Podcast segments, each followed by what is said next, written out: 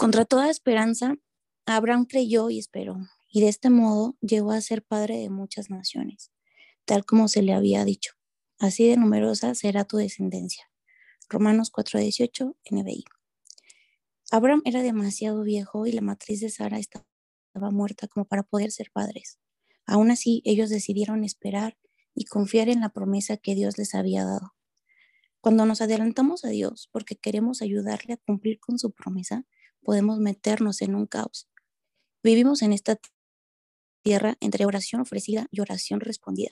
Es decir, oramos esperando que Dios nos da todas y cada una de nuestras peticiones. Y Dios tiene respuesta para todas y cada una de ellas, pero no tiene a veces el mismo tiempo que nosotros. Cuando oramos a Dios por una respuesta, Dios puede decir sí o no, puede permanecer en silencio, puede decirnos espera. ¿Por qué Dios nos pide esperar? Yo creo que es porque no estamos listos ah, para aquello que le estamos pidiendo o para que aprendamos a vivir en total dependencia de Él. Tu vida es la suma de todas las decisiones que has tomado. La desesperación no es la voz que debes escuchar en momentos de espera, pero es la que quizá más te hablará en esos momentos. Y para poder callarla, solo necesitarás recordar las promesas que Dios te haya dado y caminar en ellas en fe. Dios no quiere que entres en procesos para los que aún no estás listo. Dios da promesas y las promesas son mejores que las respuestas. Las promesas son eternas y las respuestas son temporales. Te satisfacen solo por un momento. Déjame explicarte esto con un ejemplo. Dios, ¿debo tomar este nuevo empleo? ¿Traerá provisión a mi vida? Esperando que Dios nos responda sí o no. En este ejemplo la respuesta es temporal, pero si fijas tus ojos en las promesas, recordarás que Dios nos ha dado promesas que hablan de provisión y cuidado.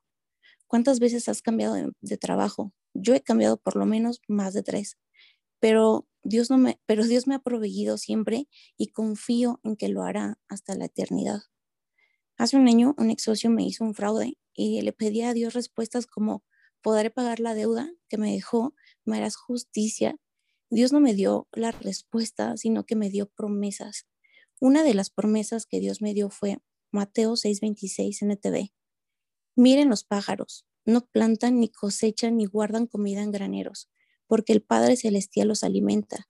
¿Y no son ustedes para Él mucho más valiosos que ellos? Caminé con esa promesa y una deuda que parecía impagable. En menos de un año esa deuda ya no existía. Para mis ojos era imposible, pero para Dios nada lo es. Así que no necesitas respuestas temporales, necesitas aferrarte a las promesas. Las promesas requieren de un proceso. Para vivir las promesas de Dios necesitamos ser entrenados para crecer en fe y en obediencia. Las promesas te hacen confiar en los tiempos de Dios. Eso hace que saques la mirada del problema o de la circunstancia por la que estés pasando eh, o necesites una respuesta y puedas mirar las cosas desde cómo las ve Dios. No tenemos el tiempo en esperar en Dios.